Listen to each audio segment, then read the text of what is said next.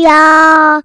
一个相信你的人。欢迎收听电玩店，我是店长迪恩。本集节目由电玩店赞助基隆市的城市博览会的活动。好，那之所以为什么会看换了这样子的一个开场呢？是因为今天难得利用上班的时间得到公司公差的一个允许，让我有机会去参与了基隆市的城市博览会的活动。那我个人觉得，其实这种活动。嗯，去看一看，其实真的还不错。然后一方面是不是因为说今天我们刚好有幸得到，比如基隆市长林佑昌先生帮我们做的一些导览，那也不是说因为它里面很多的一些局处的一些首长帮我们做导览，而是单纯是它这个展览里面的有一些呃巧思，其实就让你能够用不同的角度、不同的面貌来看待，就是基隆这个地方。那说真的哦，其实呃，虽然说我有家人是基隆人，但是。在我还没有正式在基隆开始上班之前，其实我对于这个城市的印象，不外乎就那几个景点嘛，比如说，嗯，还有个什么中正公园，然后庙口夜市，大概都是非常呃片段，而且非常就是区域性的一些记忆。好，但是今天看了那个城市博览会之后，你就会发现说，原来里面它有介绍到基隆很多的一些历史，包括说他们的早期，因为基隆本身是一个呃蛮重要的一个海港。所以当时候，其实日本人或是说其他很多不同国家的一些贸易的开端，都是从基隆开始的。所以当时也会有蛮多的那种所谓类似洋行，你不能说是洋行，它好像叫做什么，嗯，叫做代销行嘛。反正就是类似于是说，可能很多人会从国外进口一些，就是呃，你想都没想到过的一些珍奇的玩意儿，然后在那个所谓的他们那种商家里面去做很多的贩售。那这些东西搭配它的一些所谓的照片啊，还有包括我们这次有特别做一些啊、呃、蛮炫炮的那种，算是呃两百七十度的一种，也不能说环境啦，但是它就让你身历其境看待这个城市的一些呃安排。那当然，它的整个展区有分成四个块，哦，一个是在基隆火车站附近的，然后有的是在那个和平岛附近，也有是在呃好像是海洋海博馆那那附近的，所以便是说。嗯，是还蛮分散的，没错。但是如果你是在基隆乘坐公车的话，基本上这段期间就是免费。所以等等于说，它就是用公车来去取代所谓的接驳车，让你能够在这些场馆之中就是穿梭。那我个人觉得蛮感动的一些点是说，嗯，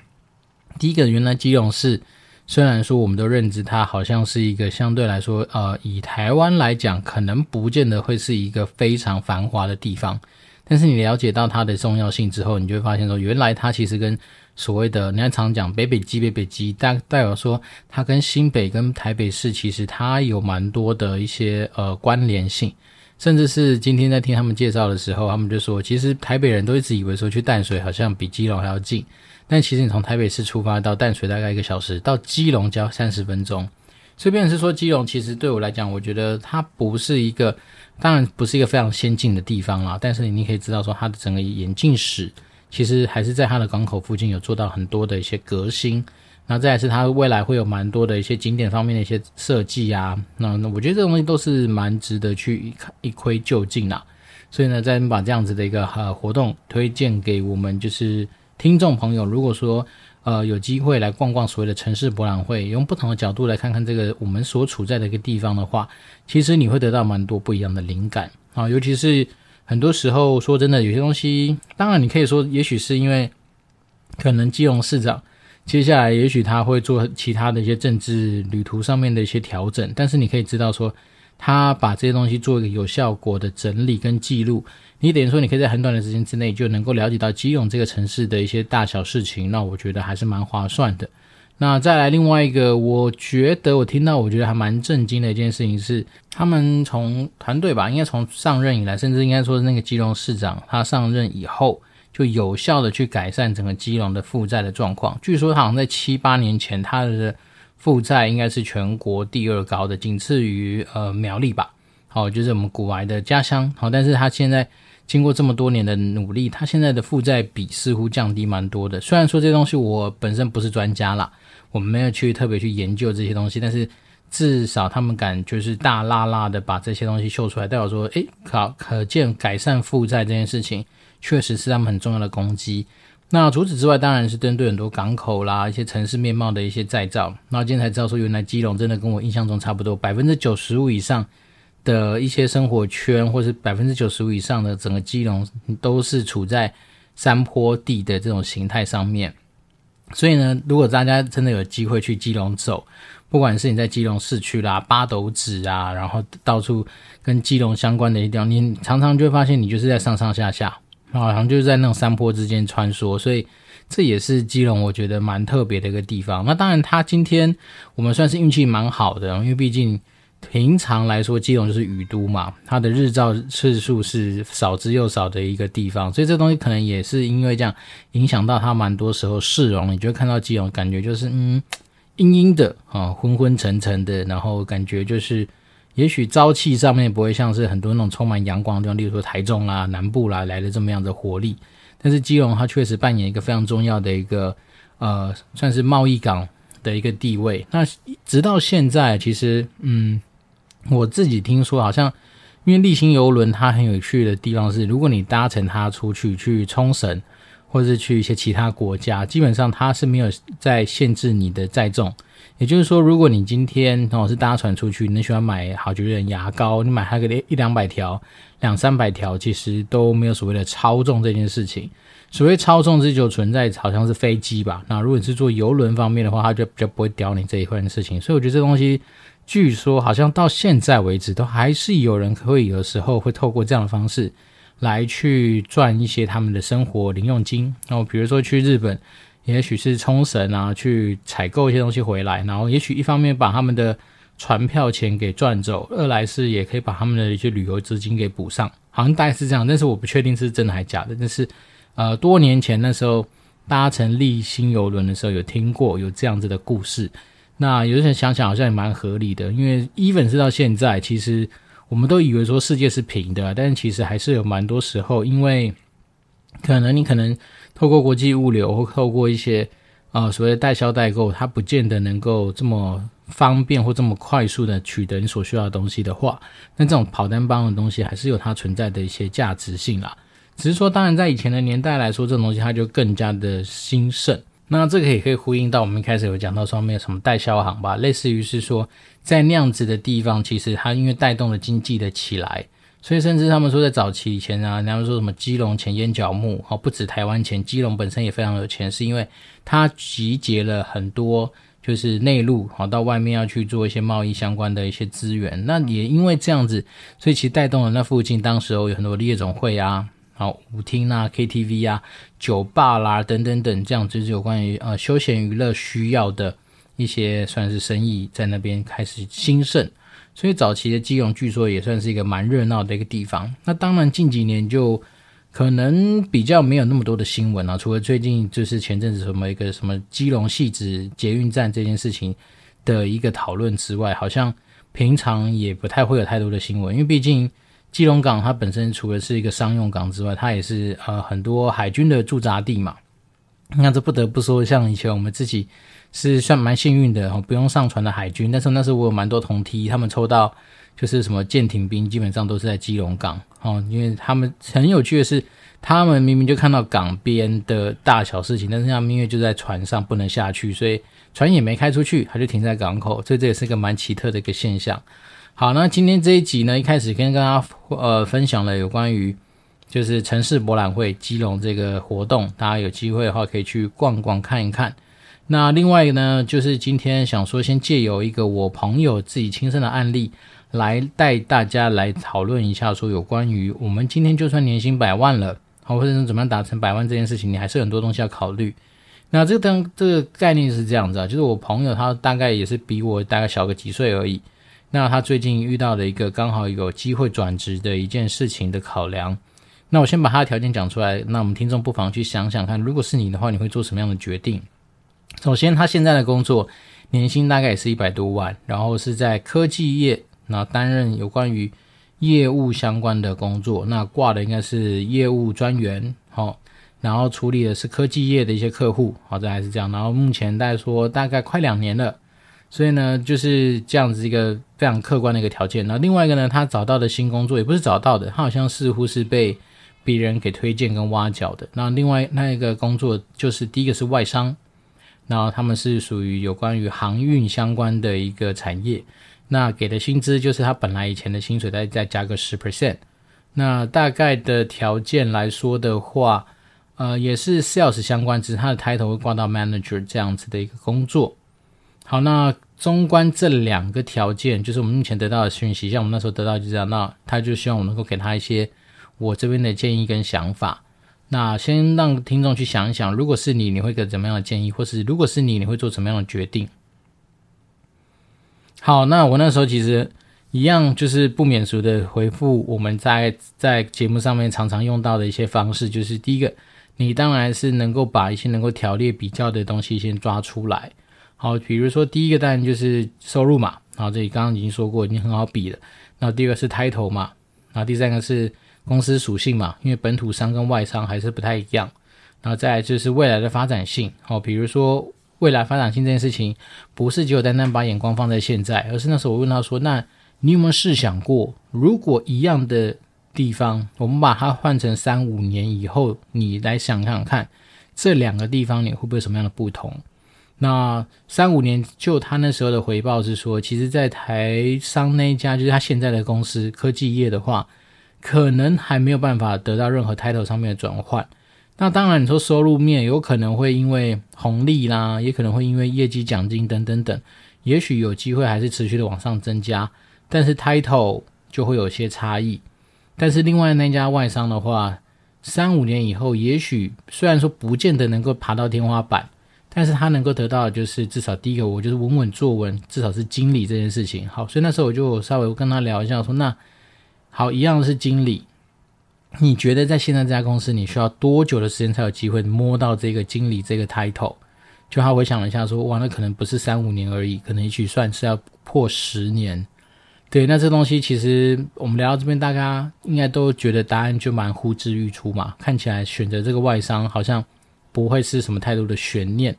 只是说那时候在跟他讨论的过程里面，他其实有时候稍微就会陷入一个自己的一个漩涡，他就会跟我讲说：“诶。”那我会不会，如果以后有一天我从航运业真的是做的不是很得心应手，或者是觉得说，哎，好像遇到什么样的瓶颈，那我再跳回来科技业会不会有什么样的困难，或是会不会有什么样的状况？啊，当然当下我那时候选择两个答案回答他。第一个是我也不知道，因为毕竟未来世界你在你变成什么样子的人，或者你未来看上科技业什么样的职务，我哪知道？所以这样变成是很难用大灾问的方式回答他。但第二件事情是我根本就是，我这样说，你完全不是不需要去担心跟去思考这个问题，因为呢，这第一个说不是说它是假议题，而是说，因为人这个生物就是这样，你其实生命之中你会带着非常多你拥有的一些技能来去做很多不同环境上面的转换。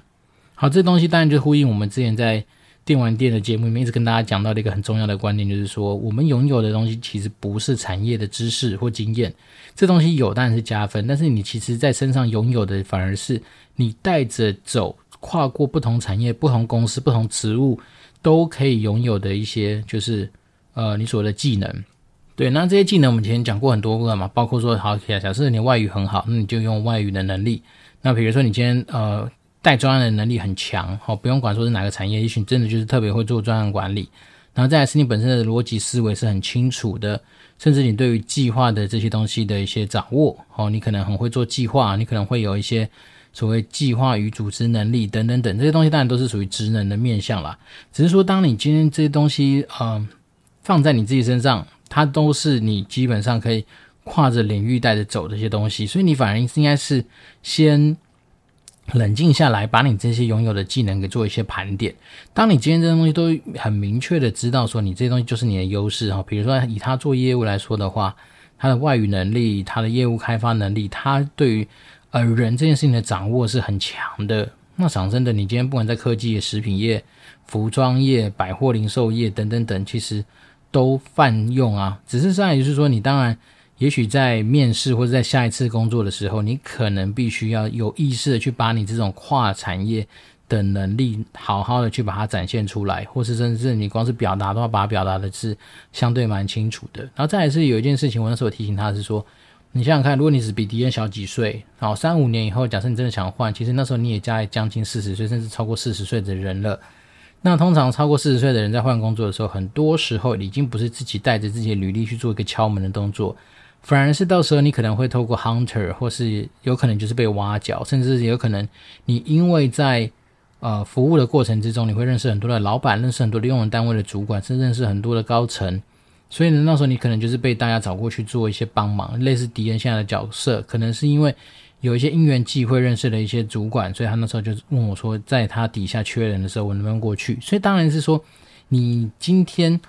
担心说你跨产业上面会不会遇到什么样的困难，那尤其是把产业这个大毛子拿出来做讨论的时候，其实有时候真的是会让自己陷入一个假议题的一个漩涡。也就是说，这东西其实根本不需要你去担心的。再是说，如果你今天真的就是一个人才。你对自己的这些职业是有一些相对应的准备的时候，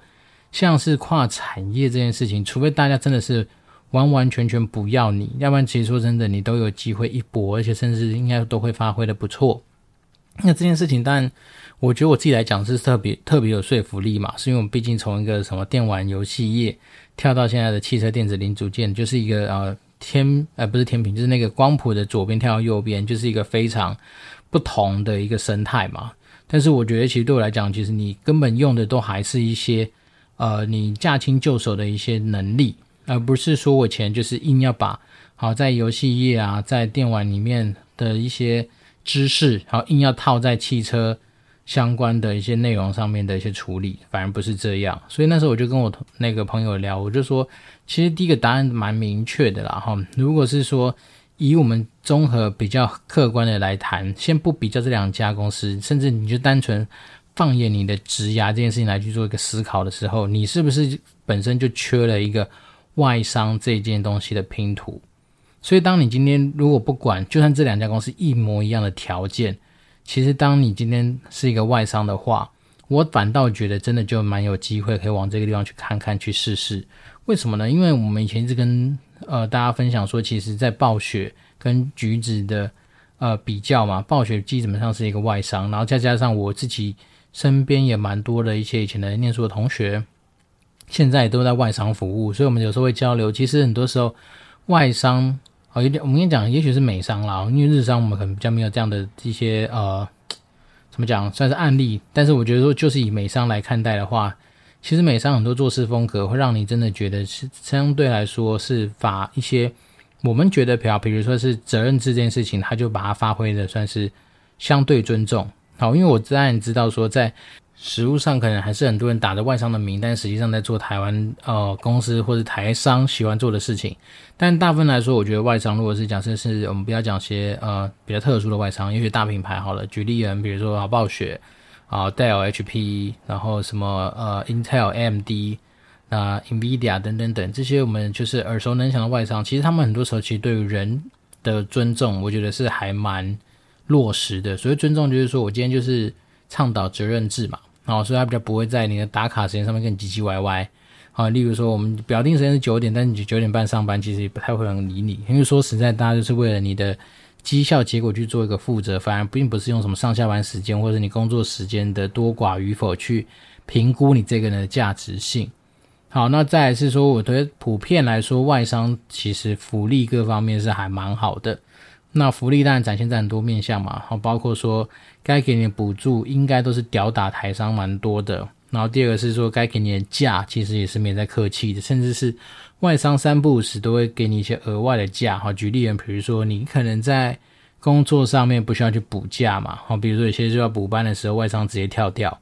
然后再来是，也许有的时候你接近那种什么耶诞节啦、跨年啊，他们会多放几天等等等。所以呢，我觉得外商就是在很多面向上面，他们在要用人的时候，当他在用你的时候。绝对是把你当成是一个资产在看待，然后这对针对资产，他们是给予非常多的尊重跟就是呃尊敬吧。但是如果说假设今天不用你的时候，当然也是相对来说比较无情嘛。不过说实在，这个东西放眼台商也是一样啦。哦，有时候也不用把台商讲的好像特别重视什么感情面的东西，其实也没有。好，因为我自己之前在橘子的时候，我就是负责签要让人离开的那时候的主管嘛，我自己就是主管，我要选人，然后我要让他离开。所以，变是说，其实当今天如果企业真的活不下去的时候，或是遇到一些比较大的一些困难，当人才变成是费用单位的时候，那其实不管台商外商都一样无情。所以，还不如说，你今天在相对有资源的情况之下，那外商有的时候说实在的，真的是相对来说比较大方。好，所以回到我们刚刚那个我朋友的一个例子来说的话，那时候我就跟他讲说，其实你的答案真的很好选，因为基本上你只要是没有外商的经验，我都很推荐你去外商看一看。哪怕说你今天进去，可能没多久就阵亡了，没有关系，但是你至少有过过这一趟，就是呃这。这一种感受吧，那你当然自然你就会对于下一份工作，或者说未来要去做一些思考的时候，你就会比较有一些经验。至少你会知道说外商这样的环境、这样的工作方式适不适合你，或者说你觉得怎么样？那而不是说很多东西都是听我们在讲，然后很难去做一些想象，或者是很难去做一些感受。所以那时候就是讲完之后，我就觉得，嗯，他的答案其实也蛮明确。那当然。那时候后面还要补充一个东西，是说还有另外一件事情，就是工作毕竟之于生活，它就只是一个让你生活能够维持你想要的样子的一个工具或是一个呃一部分嘛。所以那时候我有提醒他说，其实呃生活的平衡也会是蛮重要的。那这当然就是算是也是压倒他最后一根稻草吧，因为他那时候就说，以他现在在这家台湾的科技公司来说的话，他大概可以预期到。他的工作时间就是越来越长，哪怕是你今天是呃未来升成主管，哦，那那以他说他现在看到主管的样子，大概都是呃工作时间就是长啦，然后下班时间就是晚，所以他大概能够理解到说，哦，那也许真的哪一天他真的顺利，呃，也许拿到更高的薪水，可是他跟生活其实只会越来越辛苦，那根本就也许是有那个命赚那个钱，但是没命去花，所以那时候他的答案其实中观来说。他也只是要我们帮他按下一个发射钮，就跟他讲说，好，你就可以往那外商去前进起飞，大概是这样子。只是说，借由这样的一个 case 啊，我那时候就会就是嗯，也蛮感谢这个节目，有时候让我们练习去做这样子的一些思考，跟这样子一些算是建议上面的阐述啦。所以变成是说，那时候我就是依照这样几个步骤，就是把一些相对客观的条件，我们就一一把列出来，然后比较比较比较，那当然答案就很明确。好，那所以到时候我相信他应该就是接下来就会到那个外商去好好的蓬勃发展。当然在这边就祝福他。不过我事后就跟我老婆聊了一下这样的 case，我老婆听到就说，讲那么多干嘛？这答案就超明显的，屁股想都知道，就往外往外商去啊。为什么？因为第一个外商薪水也是比较高啊。他那时候有说嘛，外商加十 percent 嘛，然后那第一个薪水又比较高，然后第二个啊外商的环境本来就是比较好啊。第三个他自己本身没有外商的经验，那干嘛不去？所以，我老婆是更加直接、直白，而且又简单，就直接说，不用想啊，用屁股想都知道一定要去外商。所以呢，我就觉得说，耶，其实也许有时候时候真的英雄所见真的差不多了。对，因为毕竟我们那时候切入点当然只是把自己好像感觉装帅，所以讲的比较多。但是我老婆就直接明白，她点出几个核心嘛，收入没减少，未来发展变更好，抬头又变更漂亮，有什么好不选外商的？而且外商真的除了我们刚刚讲的这些东西之外，常常会有一些。你想都没有想到过的一些，嗯，算是蛮贴心、蛮窝心的一些举动。我举例人，比如像我老婆那时候，好像是生小孩吧，然后美国的那个主管知道，就直接从美国寄了一只什么蝙蝠侠啦，然后寄了一些有的没的东西，甚至还那时候还叫他们国外的寄了一些很特别的一些纪念品过来。对，那像是以前我们暴雪还有一些，嗯。应该算是大家也都不陌生的一些福利政策吧，就是说，他每年都会帮全世界的员工设计一个年度纪念品，然后那个年度纪念品做好之后呢，他就会，啊、应该说花费蛮高额的运费，让全世界每一个角落的员工都拿得到。好，所以这件事情我倒是觉得真的是，呃，外商才敢做这样的事情啊，因为毕竟本土商，well，其实有的时候我不是说本土商比较抠，而是说。很多东西的思维可能真的还没有到非常大方的一个地步，对，所以今天这一期节目讲了蛮多的一些内容啊，然后绕了蛮多的圈，其实不外乎就是在帮外商这一个角色去按个赞。好，一方面是因为我真的自己走过就是外商的比较之后，我觉得外商钱多的时候不只是我们刚刚讲的是收入面上面更好，然后再是福利面上不错之外呢，其实嗯，我那时候漏讲了一点。但是我相信这个东西，他进去应该会有一些感受。就是我虽然说并不是说啊、外来的和尚一定会念经，或是外国的月亮比较圆，而是说，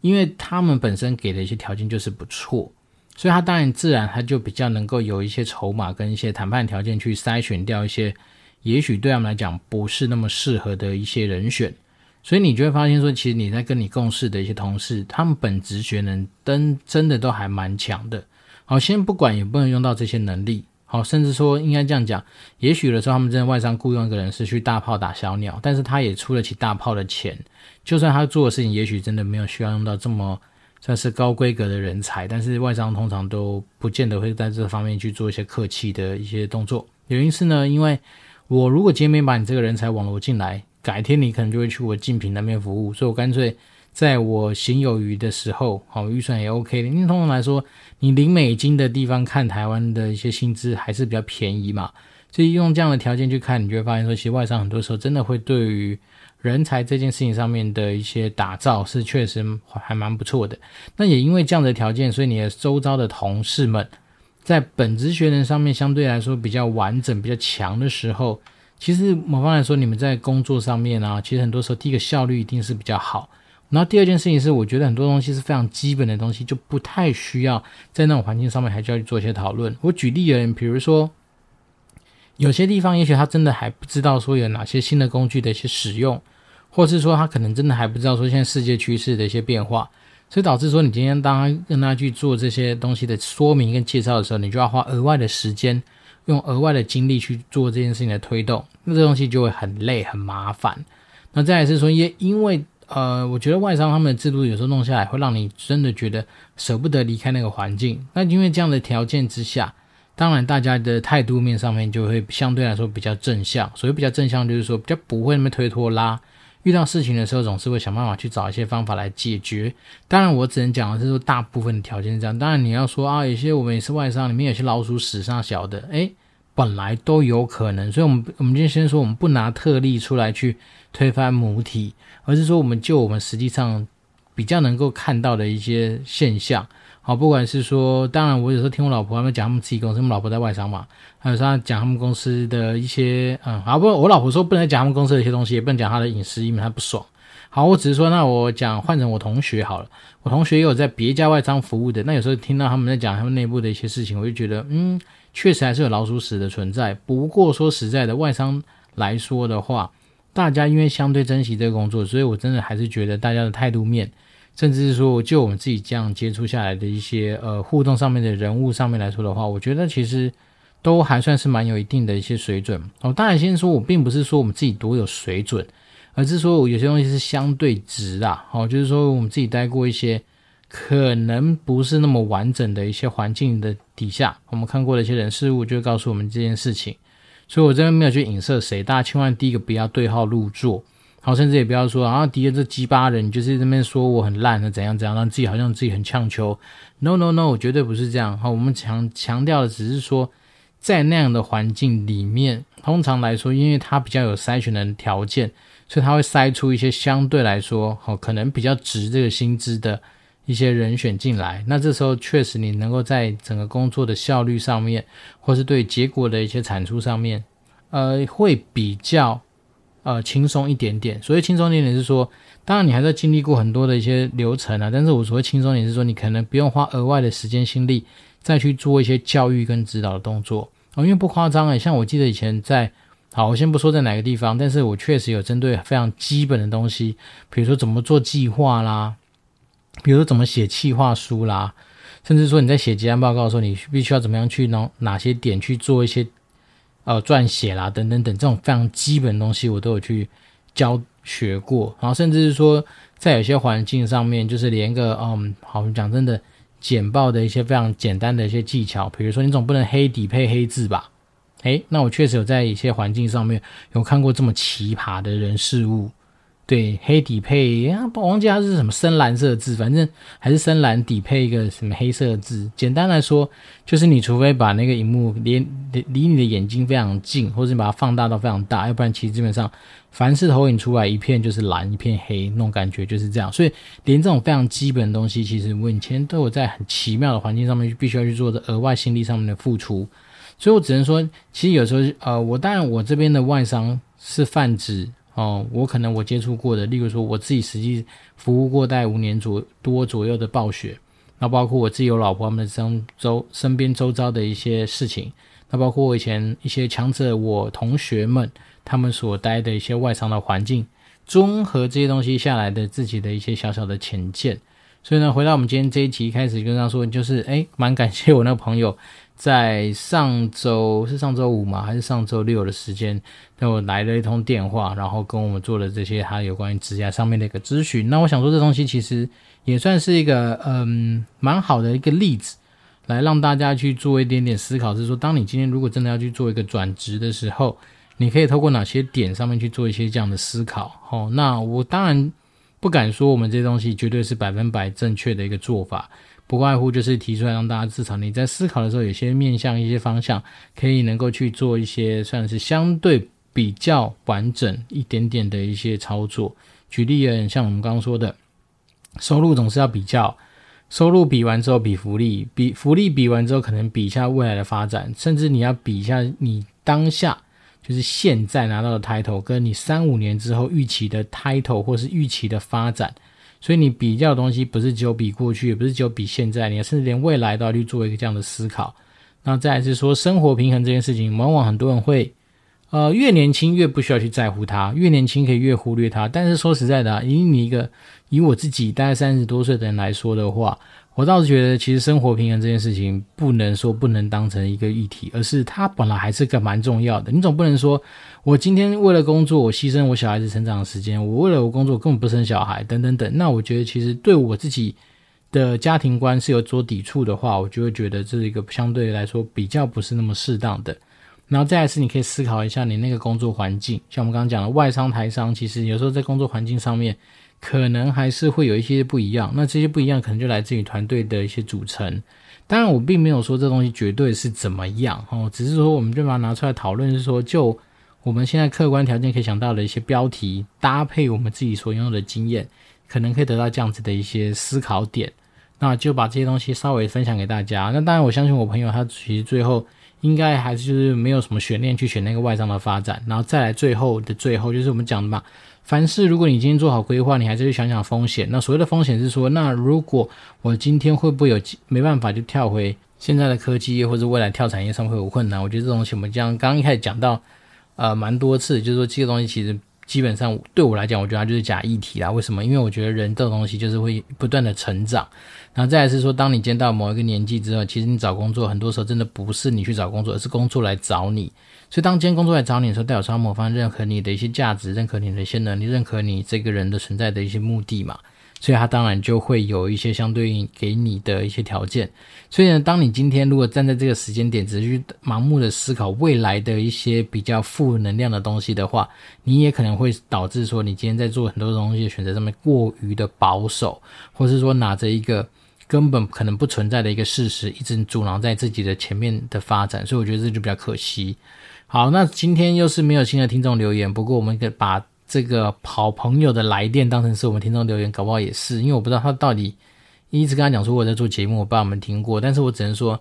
嗯，有时候说实在的，生活之中就是存在这样子的一些故事，那我们就把这个故事来整理起来，分享给大家。那这东西我相信，因为呃，不管你今天的收入是不是达到百万。也许你今天只是一个从六十几万跳到八十几万这样的一个思考，其实只要能够往上走，都是一件好事情。那毕竟我们在打工的路上面，但求的当然就是所谓效果或者是整个效用的极大化嘛。